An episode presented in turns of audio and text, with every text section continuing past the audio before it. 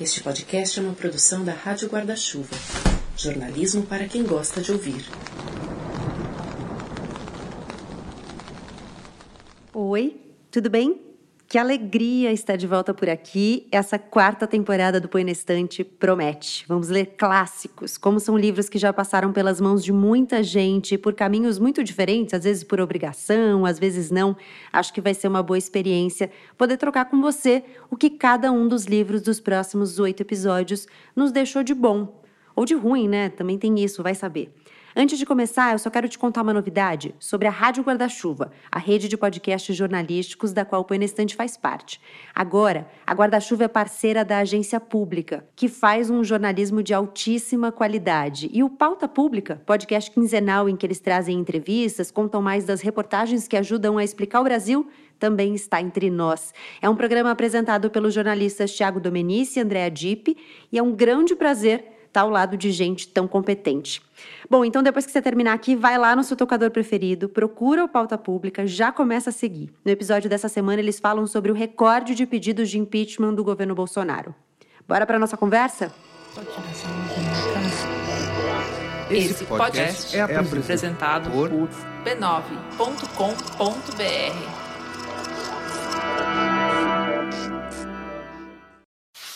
Estou procurando, estou procurando. Estou tentando entender, tentando dar a alguém o que vivi e não sei a quem, mas não quero ficar com o que vivi.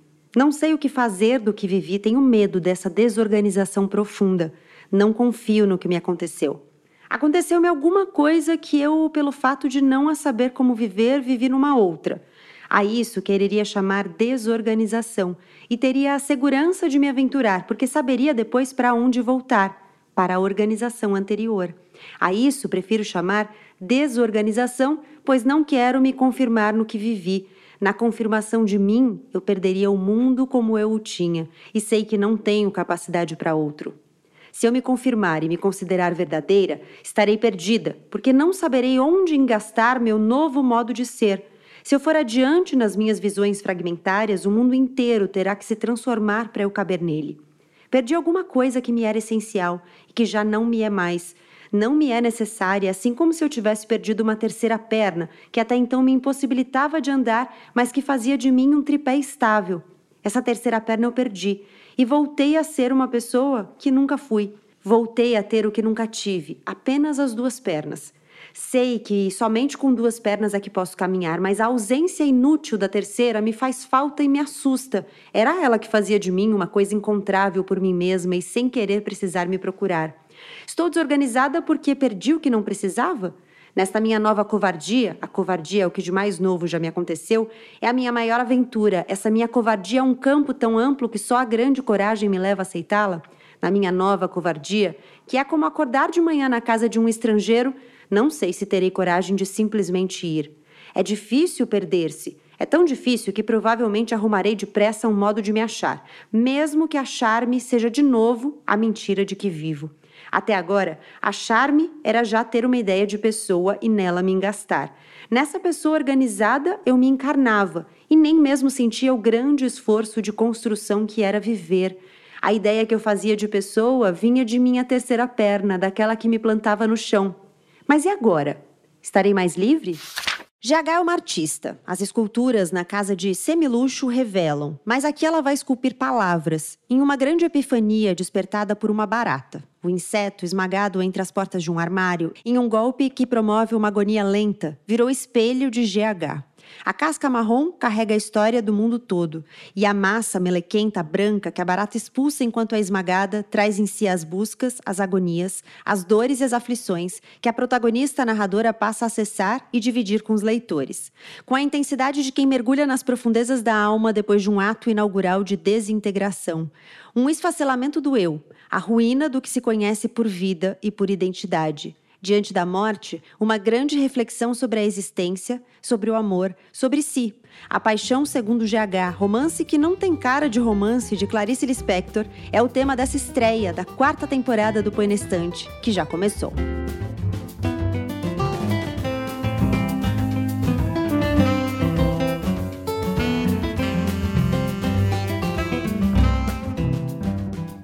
Bem-vinda, seja muito bem-vindo à quarta temporada desse podcast. Que delícia começar uma nova sequência de oito episódios sobre um tema. Dessa vez, leia clássicos. Foi muito difícil escolher os livros que vão nos acompanhar nessa temporada. Eu passei, inclusive, pelo debate do que são, afinal, os clássicos, o que faz um livro ser um clássico, mas cheguei a essa listinha que você vai ouvir a partir de hoje, com episódios novos chegando sempre na segunda e na última sexta-feira de cada mês. Se você já conhece o Põe na Estante, muito bem, já sabe como funciona. Se você não conhece, eu te explico. Esse é um clube do livro em podcast. A cada 15 dias eu convido duas pessoas a lerem o mesmo livro que eu e a gente se junta para trocar ideias, impressões, questões sobre ele. Hoje, nessa estreia, para conversar sobre esse livro difícil e intenso, A Paixão Segundo GH. Estão comigo a Manuela Andrade e Heloísa Iacone. Sejam muito bem-vindas. Eu vou pedir para vocês se apresentarem.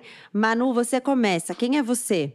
Eu sou uma Poina Stanter, leitora apaixonada, que estudou literatura academicamente, depois mudei para o turismo, mas continuo apaixonada, leitora brasileira, cansada e feliz de ter reencontrado a Clarice esse ano. Elô, quem é você? Oi, gente, eu sou jornalista, sou educadora, tenho o projeto Macabeias, no qual eu converso sobre literatura brasileira a partir dos percursos e obras de mulheres, das nossas autoras, e sou estudante de letras também. Estou muito feliz de estar aqui vai ficar pequeno para mim aqui hoje com duas estudantes de letras, uma que concluiu as letras e outra que está no processo das letras, então vai ficar pequeno aqui para mim. Mas vamos lá. A minha ideia é começar todos os episódios dessa temporada, já que a gente está falando de clássicos, tentando entender a experiência de cada um com os livros que a gente escolheu para essa temporada. Então, queria saber de vocês é, se vocês já tinham lido A Paixão Segundo GH, se vocês já tinham lido Clarice, esse, essa foi uma releitura. Como é que foi essa leitura para vocês? Para mim foi uma releitura.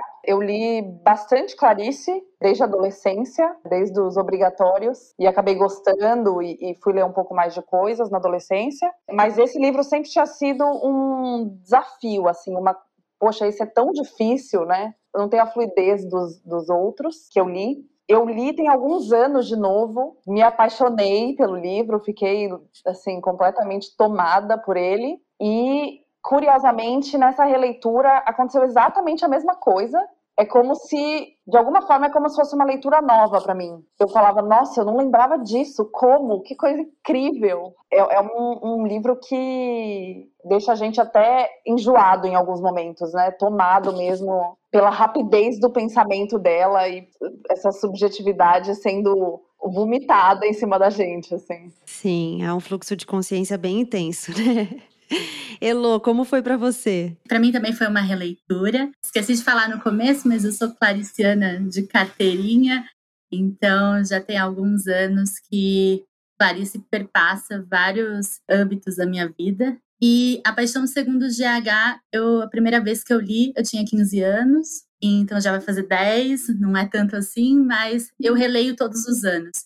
Eu costumo brincar que é como se fosse minha Bíblia, é o meu livro de cabeceira, e todo começo de ano eu releio ele. E aí a última vez foi essa madrugada. Então, tá bem fresquinho. Foi casadinho, né? Nem foi combinado, nem sabia que você relia todo início de ano, mas enfim, o convite casou certinho. Para mim também foi uma releitura, é, mas foi muito diferente ler agora e ter lido também, eu li na adolescência, assim. Eu fui atrás de Clarice por uma história que, quando eu estava na escola, eu tinha um professor de literatura que outro dia eu até fiquei procurando nas redes sociais para ver se eu descobria ele, eu achava ele, porque eu queria muito saber o que aconteceu com a vida dele, assim, o que, que ele está fazendo hoje. Ele chamava Eduardo e ele fazia a gente escrever muito. E aí um dia eu entreguei um texto para ele e ele, ele me chamou assim, ele falou assim: "Você já leu Clarice?" Aí eu falei: "Não, nunca li". Aí ele falou: "Você tem muito de Clarice nos seus textos". Aí eu fiquei me achando, né, porque eu sabia que a Clarice era importante, eu fiquei me achando, mas não sabia o que isso significava, porque eu nunca tinha lido Clarice. Aí eu comecei a ler Clarice e eu falei assim: "Meu Deus, agora relendo, eu lembrei dessa fala dele, relendo esse livro, e eu falei assim: "Gente, eu devia ser muito doida quando eu tava na escola. Será que eu escrevi umas coisas assim? O que estava acontecendo? Então, fiquei pensando muito nisso. Mas, ao mesmo tempo, eu me enxerguei muito, muito, muito nesse livro que não tinha acontecido lá atrás. Eu me enxerguei muito nessa personagem, que é essa mulher de H, né? Que a empregada dela vai embora e ela, o quarto lá tá vazio, o quarto dela, e ela vai lá para arrumar. Ela diz que gosta de organizar e tal. E aí ela tem esse encontro com essa barata que vai despertar essa epifania, um fluxo de consciência super intenso. E eu me identifiquei muito com as questões que ela coloca ali, porque são muito muitas as questões, né? Muito, muitas, muitas, muitas. É, e aí tem uma, uma frase em especial que ela fala, que acho que sou eu todinha. Ela fala assim: Eu sou mansa, mas minha função de viver é feroz. Essa sou eu. Eu falei, eu sou essa pessoa aí na frente da barata. Quando uma pessoa é o próprio núcleo, ela não tem mais divergências. Então, ela é a solenidade de si própria e não tem mais medo de consumir-se ao servir ao ritual consumidor. O ritual é o próprio processar-se da vida do núcleo. O ritual não é exterior a ele. O ritual é inerente. A barata tem o seu ritual na sua célula. O ritual, acredita em mim porque acho que estou sabendo. O ritual é a marca do Deus. E cada filho já nasce com o mesmo ritual. Eu sei, nós dois sempre tivemos medo de minha solenidade e da tua solenidade. Pensávamos que era uma solenidade de forma, e nós sempre disfarçávamos o que sabíamos: que viver é sempre questão de vida e morte, daí a solenidade.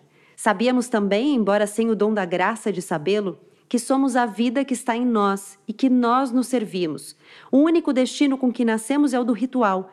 Eu chamava máscara de mentira e não era era a essencial máscara da solenidade. Teríamos de pôr máscaras de ritual para nos amarmos. Os escaravelhos já nascem com a máscara com que se cumprirão. Pelo pecado original, nós perdemos a nossa máscara. Olhei. A barata era um escaravelho. Ela toda era apenas a sua própria máscara. Através da profunda ausência de riso da barata, eu percebia a sua ferocidade de guerreiro. Ela era mansa, mas sua função era feroz.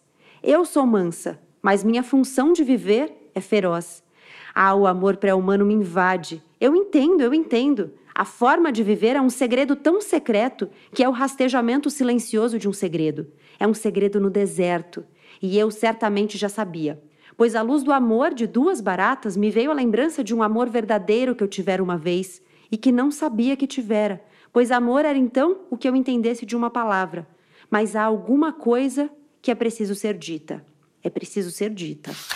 Para a gente falar um pouco sobre as emoções que ele provoca, porque é um livro de muitas subjetividades, acho que você falou bem, Manu, e você até falou, né? Em alguns momentos dá até um enjoo e tal. Sem a gente dar muito spoiler, apesar de que eu acho que clássico devia o, spoiler devia prescrever, mas tudo bem. Sem a gente dar muito spoiler, o que que te provocou assim? O que te trouxe de sensações? Tem alguma parte em especial que te incomodou mais? O que que isso gerou em você? Para mim, essa coisa dela falando e, e, trazendo as questões na velocidade que ela traz foi o que me deu essa. Talvez enjoo não seja a palavra, acho que vertigem é uma palavra mais adequada, porque é um pouco olhar para um abismo, né? Ou estar no topo de um prédio e olhar para baixo e todas essas questões misturadas, assim. Tem vários trechos que me pegaram, mas tem um trecho que, que eu fiquei bem. É, ele tá mais pro final, e a hora que eu li esse texto é como se ele tivesse explicado a minha relação com, com a parte anterior que é uma parte em que ela hum, explica o porquê ela era pegada a uma dor de estômago. É muito bom esse trecho. É porque a dor de estômago é, dava para ela a esperança de um dia não ter mais dor de estômago. Uhum. O quanto essa felicidade desesperada, no sentido de não ter esperanças, né, é uma coisa mais pura, eu diria. É, é para mim é, é, é, por aí que vai, né? É, é, até onde a gente se engana com coisas que talvez a gente tenha sido ensinada a tratar como felicidade. E quais são os sintomas que a gente cria para lidar com isso? E também que felicidade não é necessariamente uma coisa só. Né? A Clarice ela lida muito com a ambiguidade dos sentimentos. Então, nesse mesmo livro, ela fala sobre um horrível mal-estar feliz ou uma, um alegre horror. Então, ao mesmo tempo que é alegre, é um horror. Como que você vai sentir essas duas coisas que teoricamente são díspares, mas ao mesmo tempo? E a gente sente. Então, eu acho isso muito interessante, acho que vai nessa linha. É, eu acho que o fato de ser um livro sobre a paixão, né? Eu fui, eu fui pesquisar sobre a paixão segundo Jesus Cristo, porque é o que a gente tem de referência fundamental, né? Até porque muitos de nós têm uma formação cristã quando crianças e tal, né?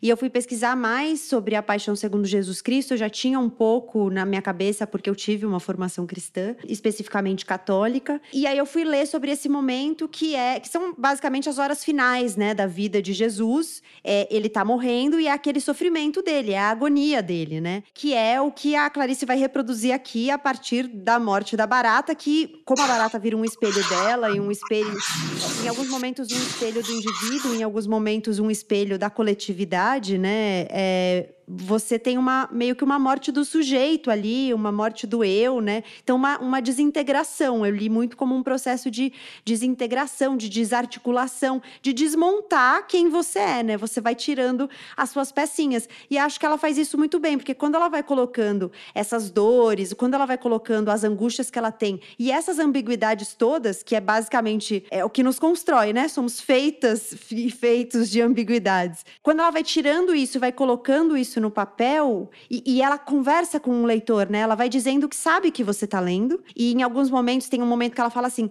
Eu sei que é difícil pegar na minha mão e vir comigo. Então ela sabe que ela tá te levando para um lugar intenso, que tá que tá difícil continuar acompanhando o fluxo de consciência dela, mas ela te convida para participar dessa desintegração, né, de, dessa desmontagem do eu. A própria epígrafe do livro é exatamente isso, né? Você chegar ao não eu para poder depois chegar a um eu ou um novo eu.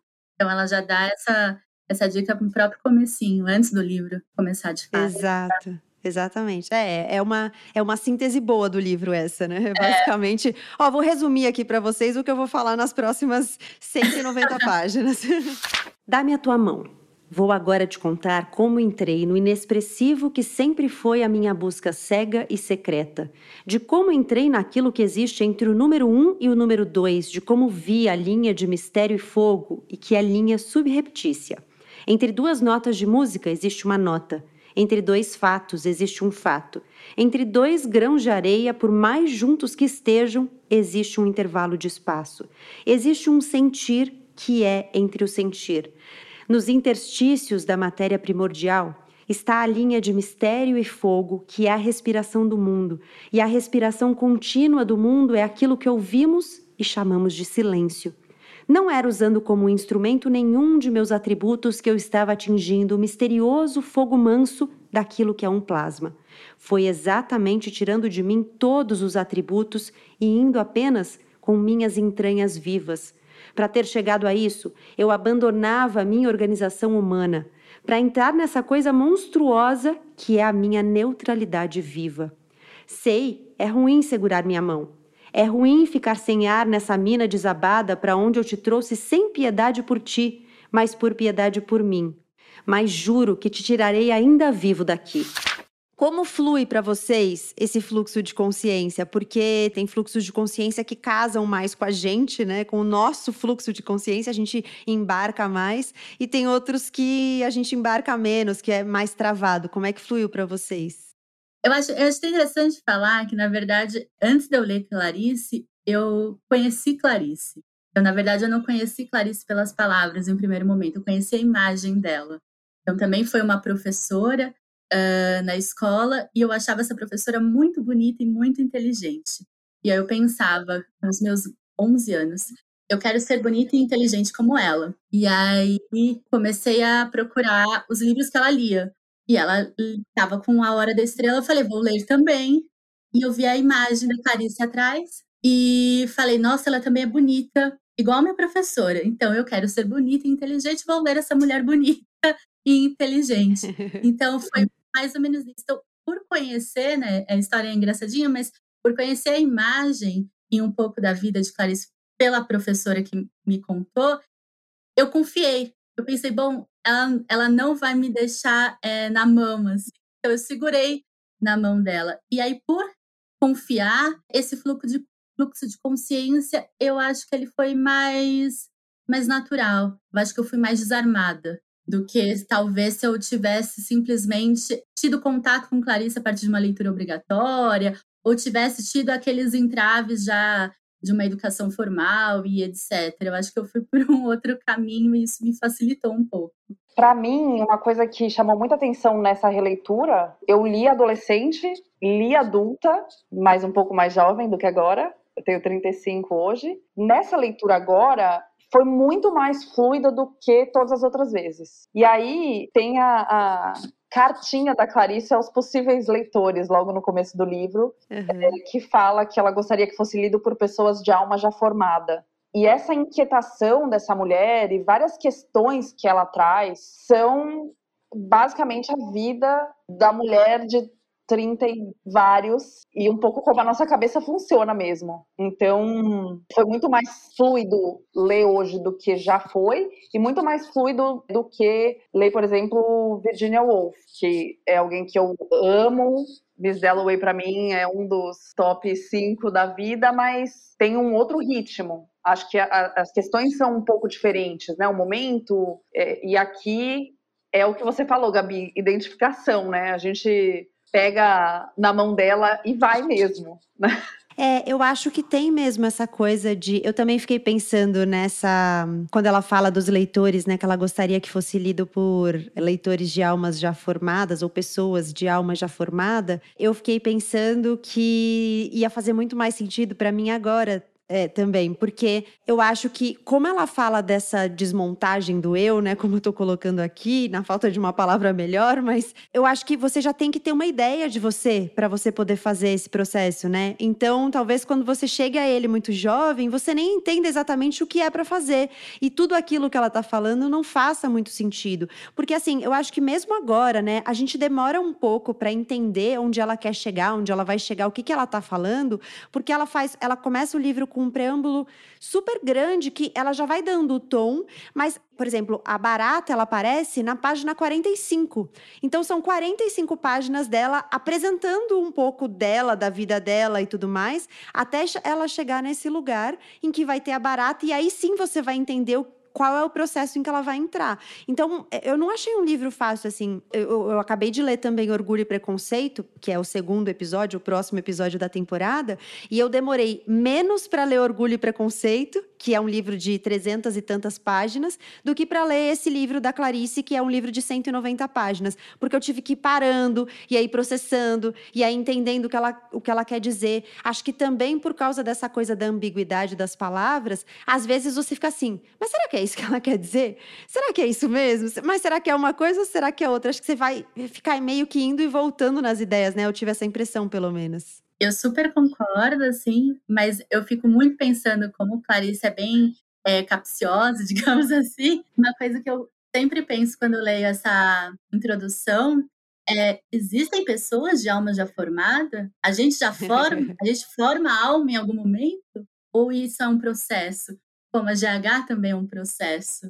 E aí, dependendo da, da altura da sua vida, você entende aquilo de uma forma e de outra, enfim, vai mudando sua, sua compreensão. É, uma coisa da, da maturidade, para mim, é, é, entender que uma alma formada não é controle nem conhecimento absoluto de nada, muito pelo contrário. Sim. É a consciência da completa e absoluta falta de controle. E o que a gente pode é só buscar autoconhecimento, né? Uma frase que me chamou muita atenção, que ela fala: "Terei que correr o sagrado risco do acaso". E para mim a maturidade trouxe isso, a gente escolher os riscos do acaso que a gente quer. Uhum. E eu acho que quando a gente é mais jovem é mais difícil essa escolha a, a, sensação de controle talvez ela engane mais a gente. E é, talvez a gente possa pensar na alma formada não como a alma terminada, né?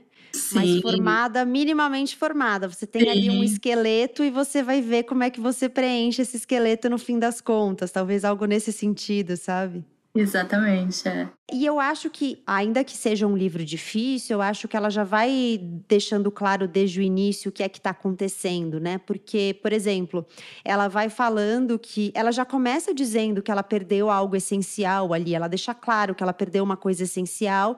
Ela fala bastante da questão da desorganização e tal, e fala de uma desilusão também. Então, você meio que vai entendendo que ela vai entrar num processo de tentar organizar algo. E, e no começo é uma organização física física, né? Então ela vai arrumar o quarto. E aí passa a ser uma organização subjetiva a partir daí, né? Sim. Uma coisa que eu me chamou bastante atenção também, que ela fala mais de uma vez coisas do tipo eu perdi o medo do feio, eu perdi o medo do olhar do outro nesse sentido, né, de ser feia ou de estar fazendo algo não adequado. E eu acho que essa, que essa reorganização dela, que talvez para mim seja isso, né, ela fala da desorganização e de um, uma desconstrução para reconstruir, reorganizar. Talvez passe muito por isso, porque ela acaba questionando muito nela mesma vários pontos sociais, preconceitos, questões de gênero, expectativas em cima da mulher, da classe social em que ela vive. Então, eu, eu senti essa reconstrução se permitindo tirar um pouco isso da frente. Eu, eu acho muito interessante quando você fala, Manu, sobre a as questões sociais, enfim, porque é uma coisa que me chama muita atenção em A Paixão Segundo GH é que para mim esse livro ele tem os três pilares essenciais, digamos assim, da literatura, que é o trabalho com a linguagem, que ele é extremamente permeado, o trabalho com a linguagem, que é a questão do eu e a questão do uhum. outro, a questão social. Então a Clarice muitas vezes ela é tida como uma autora que não liga para o social, que não liga para o político. E eu acho isso totalmente absurdo, porque primeiro que uma mulher escrevendo não tem como não ser político. E também que ali está falando sobre branquitude, está falando sobre racismo, sobre classe social, sobre várias coisas. A relação dela com Janair, Janair é empregada, hum. é completamente permeada por todas as camadas sociais. Ela fala sobre aborto. Então, é. como não é uma escritora social, então muita gente fala, ah, ela, ela falou do social com A Hora da Estrela, com Macabeia. Sim, claro, falou, mas não só. Então, todos os livros de Clarice são permeados pelo social, pelo político, mas talvez não seja o político e o social mais escancarado, que as pessoas estão mais acostumadas mas está lá. E, e, nesse livro a história está colocada, né? E a história é social. Ela olha para a barata, é, em alguma medida, como uma lupa do mundo, assim. Então ela vê na barata o mundo inteiro. Tem um trecho assim que ela fala assim: olhando-a, eu via a vastidão do deserto da Líbia, nas proximidades de Eushele. A barata que lá me precedera de milênios e também precedera aos dinossauros. Tipo, a barata faz ela voltar muito atrás. E ela vai pensar sobre as pessoas que estavam escrevendo nas cavernas, nas paredes das cavernas, quem estava estampando o que ali, sabe? Quem eram essas pessoas, de onde elas vinham, o que é que elas estavam dizendo já naquele momento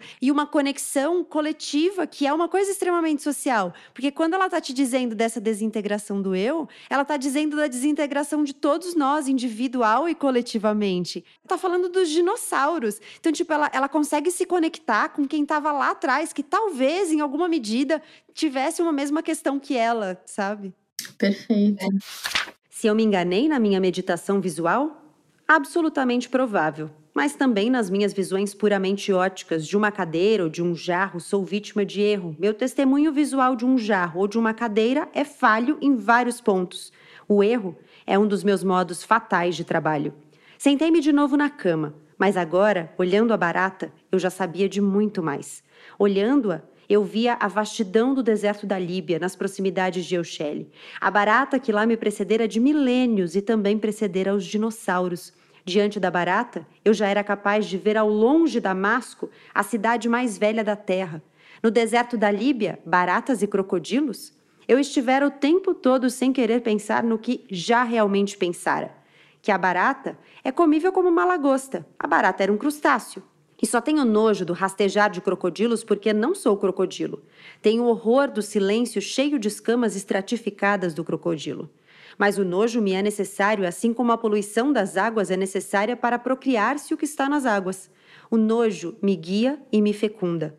Através do nojo, vejo uma noite na Galileia. A noite na Galileia é como se no escuro o tamanho do deserto andasse. A barata é um tamanho escuro andando. Uma coisa que eu pensei enquanto a, a Elo falava, que foi uma, uma ficha que me caiu lendo assim, e eu falei, poxa, recentemente eu li o Maternidade, da escritora canadense. Teve toda uma discussão de que era o primeiro livro que falava sobre uma mulher que escolhe não ter filhos. E lendo o Paixão Segundo GH, eu fiz só um minuto, não foi o primeiro livro Aqui isso está dito claramente, né? É uma escolha clara, objetiva, com ação e num momento em que isso era completamente inaceitável, né? É, é o que ele falou. Como dizer que a Clarice não é política, né? Não se posiciona, não traz o tempo todo questões da nossa sociedade, assim, escancarado. É, concordo plenamente. Eu acho assim muito, muito interessante também pensar que a Paixão de Segundo GH, ele encontra, enfim, ele é uma aglutinação, digamos assim, de vários temas, de vários motivos, de, várias, de vários tópicos que são extremamente recorrentes na obra de Clarice. A barata é algo que não está só na Paixão do Segundo de H. Uhum. Ela tem um conto chamado A Quinta História, que é exatamente sobre esculpir baratas. A GH é escultora, ela volta a essa questão. Tem a questão, se não me engano, ela cita em algum momento a galinha, que também é um animal extremamente recorrente na obra de Clarice. Ela fala sobre essa questão da da coisa, de chegar na coisa viva, de chegar no cerne de algo que seja vivo. O primeiro livro de Clarice, Perto do Coração Selvagem, é exatamente isso: é a protagonista indo no selvagem coração da vida, ou indo no It, que é como ela chama em Água Viva. Então, é, é uma, digamos, aglutinação, é um resumo, entre aspas, de todos os motivos, de tudo que atiça interessa motiva e instiga a escritora. Então, eu acho sensacional. É, e ela cria umas imagens disso, né? Então tem um momento que ela fala: nós somos seres de água do mar e de lágrimas. E aí ela explica: nós somos criaturas que precisam mergulhar na profundidade para lá respirar. E é o que você está dizendo, ela vai dizer isso em todos os livros. Talvez não com essas palavras, mas Exato. ela vai dizer isso em todos os livros. Aqui ela faz um, ela constrói uma imagem também com o petróleo, né? É, ela fala: eu sou o petróleo que só hoje jorrou. Então ela, ela tá lá há muito tempo, ela tá ali construindo aquilo, construindo quem ela é há muito tempo, e de repente ela jorra, né? São anos ali de história, de construção e tudo mais. E, e essa ideia de você ir à profundidade, às profundezas, é um pouco essa ideia também de você ir para dentro, né? De você olhar o cerne das coisas, assim, que é realmente algo que aparece muito. E agora, eu não tinha me tocado, não tinha feito essa associação, mas agora você lembrou do livro Água Viva, e eu lembrei que é exatamente a imagem que eu construí quando ela fala que nós somos seres de água do mar e de lágrimas. É bem a imagem de uma água viva, basicamente. É, na verdade, todos os livros de Clarice, todas as histórias dela, é, são mergulhos. São mergulhos na profundeza do ser, na profundeza da sociedade, enfim. E é muito interessante pensar que a GH está na cobertura do edifício. Então, ela tem que, de fato, cair, chegar para baixo do chão para poder mergulhar. Então, até onde ela está espacialmente falando é alto e ela precisa sair dessa, desse pedestal. É, me chamou muito a atenção a coisa do minarete, essa coisa de estar tá no alto. Eu me lembro quando eu fui para a Turquia, que é uma cidade que o que assim Istambul o que você vê é minarete em todos os lugares e você olhando do chão, né, de fora, é uma sensação de longe, inalcançável, assim, de, do impossível. Então isso foi uma imagem que me chamou também para essa sensação de vertigem que eu falei no começo, esse distante, esse à beira de um, de um salto mesmo, né? Que eu, eu acho que fui pro lado do ar e vocês ligaram com, a, com água viva e foram para o lado do mar. Olhei para baixo. Treze andares caíam do edifício. Eu não sabia que tudo aquilo já fazia parte do que ia acontecer. Mil vezes antes, o movimento provavelmente começara e depois se perdera. Dessa vez, o movimento iria ao fim e eu não pressentia. Olhei a área interna ao fundo dos apartamentos para os quais o meu apartamento também se via como fundos. Por fora, meu prédio era branco com lisura de mármore e lisura de superfície. Mas por dentro, a área interna era um amontoado oblíquo de esquadrias, janelas, cordames e enegrecimentos de chuvas, janela arreganhada contra janela, bocas olhando bocas. O bojo de meu edifício era como uma usina, a miniatura da grandeza de um panorama de gargantas e cânions. Ali fumando como se estivesse no pico de uma montanha, eu olhava a vista provavelmente com o mesmo olhar inexpressivo de minhas fotografias. Eu via o que aquilo dizia, aquilo não dizia nada, e recebia com atenção esse nada, recebia-o com o que havia dentro de meus olhos nas fotografias. Só agora sei de como sempre estive recebendo sinal mudo. Eu olhava o interior da área. Aquilo tudo era de uma riqueza inanimada que lembrava a da natureza. Também ali poder-se-ia pesquisar urânio.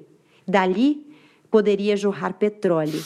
Acho que a gente precisa falar sobre o fato de a Clarice ter virado uma celebridade da internet. Gente, eu não me conformo que as frases dos livros dela tenham virado frases motivacionais, porque ela não me parece uma autora nada motivacional.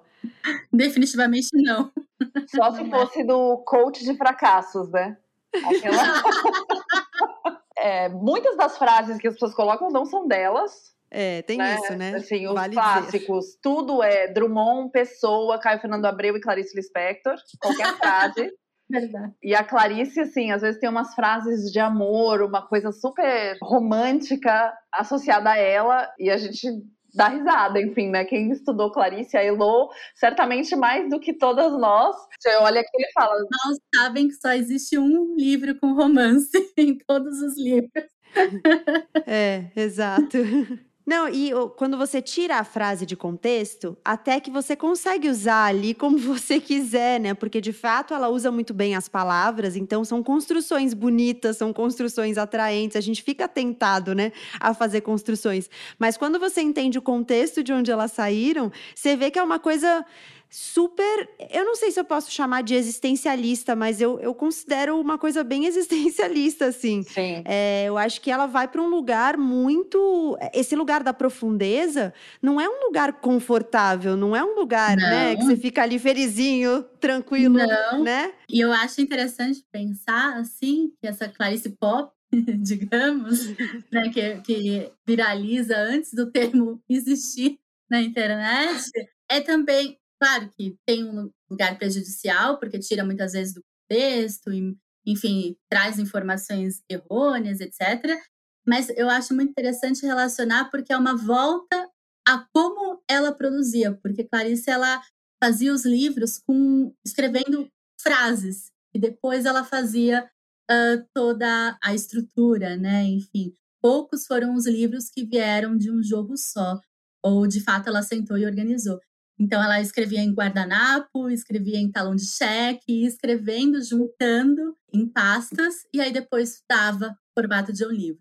Então, eu acho interessante porque ela, ele volta justamente por ela, as frases terem essa, digamos, essa vida autônoma, muitas vezes, essa liberdade que ela também queria que tivesse, ela queria que essas palavras fossem por si só também vivas, cada palavra tivesse uma vida ali dentro. É por, acho que é por isso, por essa qualidade do texto clariciano, que as pessoas conseguem, digamos, fazer esses recortes, ainda que possamos ter críticas e etc. Mas eu acho que é interessante pensar nesse paralelo, ele acaba retornando à origem de alguma forma. Pensando nesse processo que a Elo falou, me veio um pouco do que a gente estava falando antes sobre a reconstrução dela, da GH. E quanto isso tem de Clarice mesmo, né? De um quebra-cabeças, de, de juntar as peças. Assim, esse livro é como se ela estivesse terminando um quebra-cabeça e fala: não quero, e aí ela vai e bagunça todas as peças. Por, por, isso tantos temas, né? Porque uma hora ela tá falando de uma coisa, depois ela fala de outra. É como se ela tivesse que acertar contas com ela mesma, mas a partir de várias perspectivas.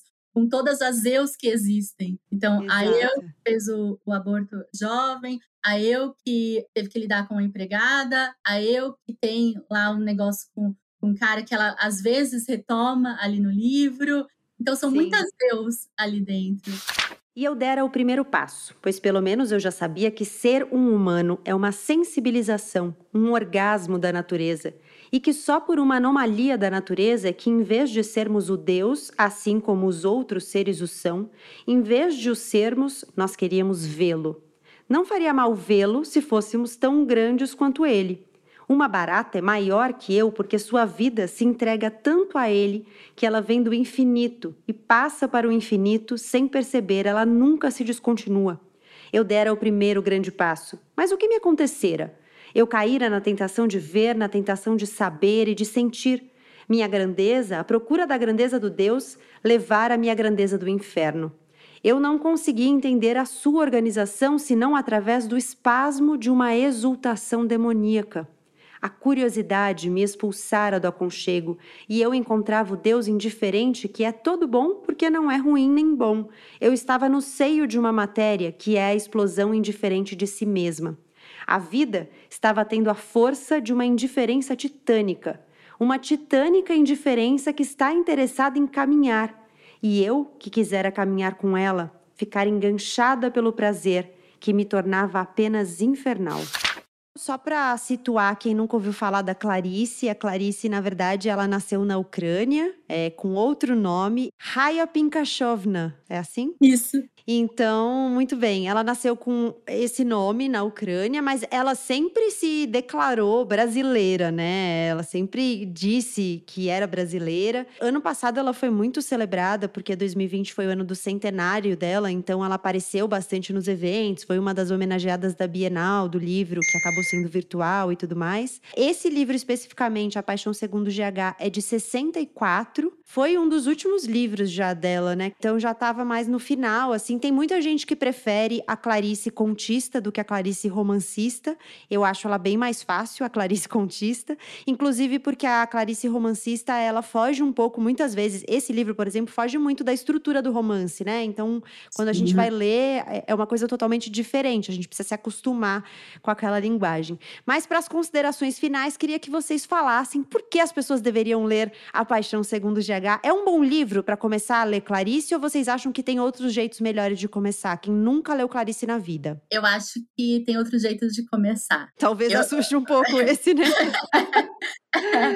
Pegando o que a gente já comentou sobre a questão de almas já formadas, a gente precisa também ser já um leitor clariciano, pelo menos minimamente inteirado com o universo dela. Eu recomendo começar com os contos, como a Gabi já citou, é, especialmente Felicidade Clandestina e Laços de Família, que são dois livros muito celebrados de contos de Clarice, e as crônicas. No meu TCC de jornalismo, eu estudei as, as crônicas de Clarice, especialmente as que ela escreveu para o Jornal do Brasil, e acho interessantíssimo, porque é um formato. Ali tem uma Clarice muitas vezes bastante pessoal, escrevendo em primeira pessoa, então, basicamente, são conversas, com muitas cutucadas, obviamente, porque é Clarice, mas eu acho que uhum. aproxima bastante o leitor por, por essa informalidade, muitas vezes, que a próprio gênero crônica permite. Então, acho que esses gêneros de texto mais, curto, mais curtos, eu acho que é um bom começo, além de A Hora da Estrela, que é o, o classicão, assim, também recomendo. É, eu, eu recomendaria começar por Laços de Família. Eu acho, além de tudo, super divertido, acho impossível não se identificar com as histórias ali, né? Toda família tem o seu a sua um pedacinho da sua história ali, mas para que as pessoas leiam A Paixão Segundo GH, eu acho que vale a leitura para leitores de, de alma formada como leitores. eu acho que demanda uma uma experiência mesmo com livros, né? Não é uma coisa fácil. Alguém que vai pegar. Ah, o último livro que eu li foi há três anos atrás. Leio um livro por ano, vou ler Paixão Segundo GH? Acho que não. Mas para quem já leu Virginia Woolf, sem dúvida. Se não leu Paixão Segundo GH ainda, tem que ler. Uma, um ótimo motivo é porque a gente consegue não pensar do que está acontecendo com o nosso país enquanto a gente está lendo esse livro. É um momento é de. É verdade, ele nos consome bastante. É um momento de descanso. É um minuto de paz, apesar de ter as questões subjetivas e a vertigem é, de pensar questões subjetivas e não as práticas que têm nos assombrado nos últimos tempos. Muito bem. A Paixão Segundo GH é da Clarice Lispector. É, eu li uma edição de comemoração da editora Rocco, tem 191 páginas, comemorativa de 50 anos do livro, é a edição que eu tenho. Então, tem 191 páginas, mas como eu disse, não é um livro que você vai ler numa sentada só. Quer dizer, se você já leu várias vezes que nem Elô, você consegue ler numa madrugada. Mas se é a sua primeira vez, acho difícil que você consiga ler numa sentada só porque a coisa nua é tão tediosa. Ah, então era por isso que eu sempre havia tido uma espécie de amor pelo tédio e um contínuo ódio dele, porque o tédio é insosso e se parece com a coisa mesmo. E eu não fora grande bastante, só os grandes amam a monotonia. O contato com o super som do atonal tem uma alegria inexpressiva que só a carne no amor tolera. Os grandes têm a qualidade vital da carne e não só toleram o atonal, como a ele aspiram. Minhas antigas construções haviam consistido em continuamente tentar transformar o atonal em tonal, em dividir o infinito numa série de finitos e sem perceber que finito não é quantidade, é qualidade. E meu grande desconforto nisso tudo tinha sido de sentir que, por mais longa que fosse a série de finitos, ela não esgotava a qualidade residual do infinito. Mas o tédio, o tédio fora a única forma como eu pudera sentir o atonal. E eu só não soubera que gostava do tédio porque sofria dele. Mas em matéria de viver, o sofrimento não é medida de vida. O sofrimento é subproduto fatal e, por mais agudo, é negligenciável. Oh, eu que deveria ter percebido tudo isso tão anteriormente. Eu que tinha como meu tema secreto o inexpressivo. Um rosto inexpressivo me fascinava, o momento que não era clímax me atraía. A natureza, o que eu gostava na natureza, era o seu inexpressivo vibrante. Bom, cada uma vende seu peixe agora. Manu e Elô, foi um prazerzaço conversar com vocês. Eu queria que vocês contassem, enfim, onde as pessoas podem te encontrar, se vocês estão em algum lugar, se vocês conversam em algum lugar, onde elas encontram o que vocês fazem. O que vocês quiserem falar sobre vocês, é hora de vender o peixe. Conta aí, Manu. Gente, eu trabalho com turismo e hotelaria. Quem quiser me achar, estou em Corumbau, um vilarejo de 400 pessoas no sul da Bahia. Maravilhoso. Mas também. Eu, eu tenho o privilégio de acompanhar em fotos e é incrível. É incrível. Mas eu também estou no Instagram, um pouco mais fácil de chegar do que aqui. Manuela Underline Andrade. Muitas fotos do paraíso e trechos e impressões sobre livros. Eu tenho um clube de leitura online, pequeno, porém maravilhoso.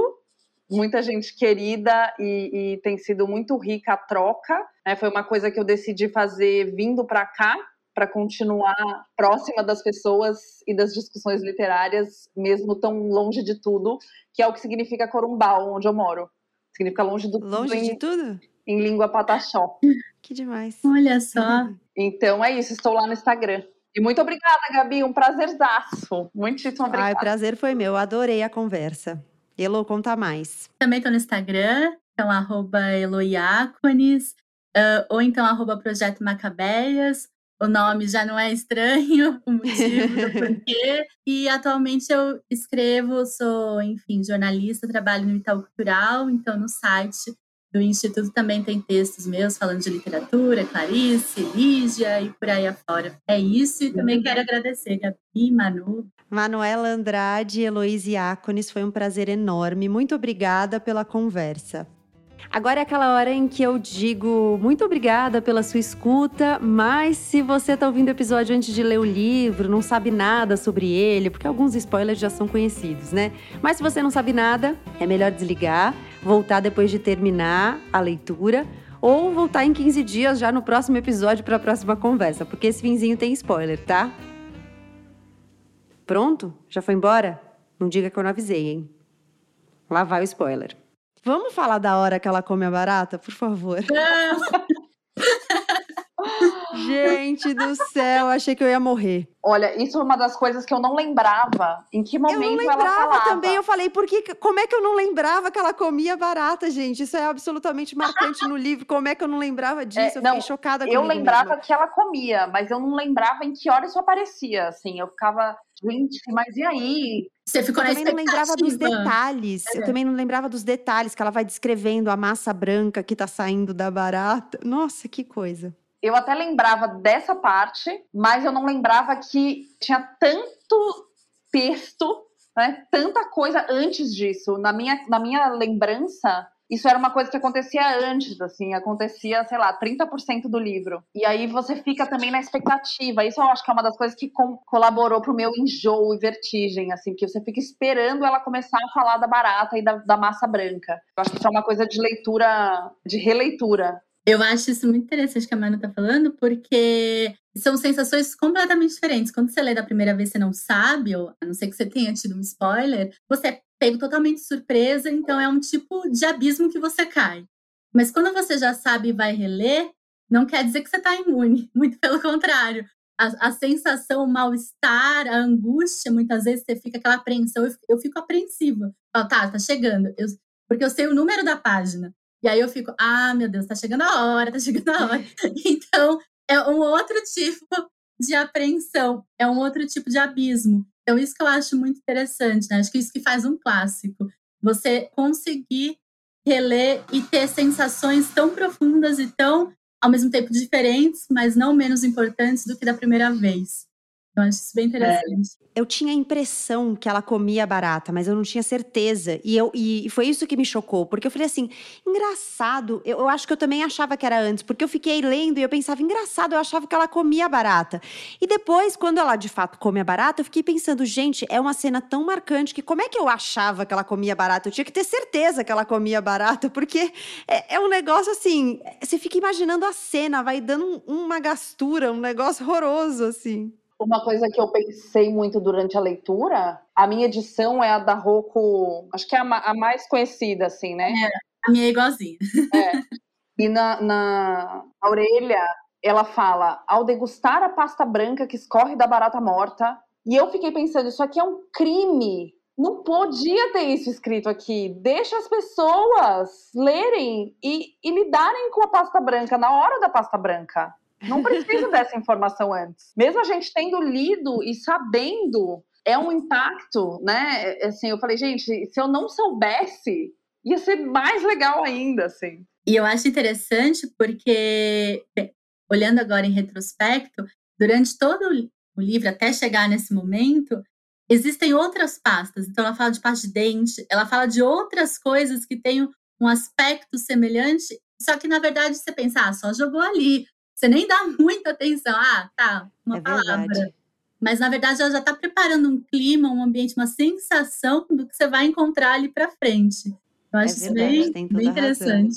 Que tem algum momento, de novo, a Clarice política né, e, e social, que ela fala das espécies, que é uma discussão absolutamente 2020, né? Uhum. Porque come porco e não come cachorro. É, e aí e ela fala exatamente isso. Por que não a barata? Muito bom. Bom, gente, agora sim, vamos nessa. Obrigada mais uma vez. É isso, chegamos ao fim de mais um episódio do Põe na Estante. Muito obrigada pela sua companhia. Como faz tempo que a gente não se encontra, eu quero te lembrar que o Põe na Estante está no catarse.me barra Põe na Estante e lá você consegue contribuir com esse projeto com qualquer valor a partir de cinco reais. Com o apoio de ouvintes como Luiz Gustavo e o Anderson, eu, Gabriela Maier, já divido as funções por aqui com o Vitor Coroa e com o Arthur Maier. Eu cuido da produção, do roteiro, da edição, a mixagem fica com o Vitor e o Arthur é quem faz as capas capas dos episódios. O Poenestante está no Twitter e no Instagram como arroba Poenestante e no Instagram tem um post no feed com todos os livros dessa temporada. Então se você quiser ler os próximos para nos acompanhar, vai lá que você vai descobrir quais são as próximas leituras. Na última sexta-feira de fevereiro, a gente se encontra de novo. Obrigada mais uma vez pela companhia, pela escuta e até lá!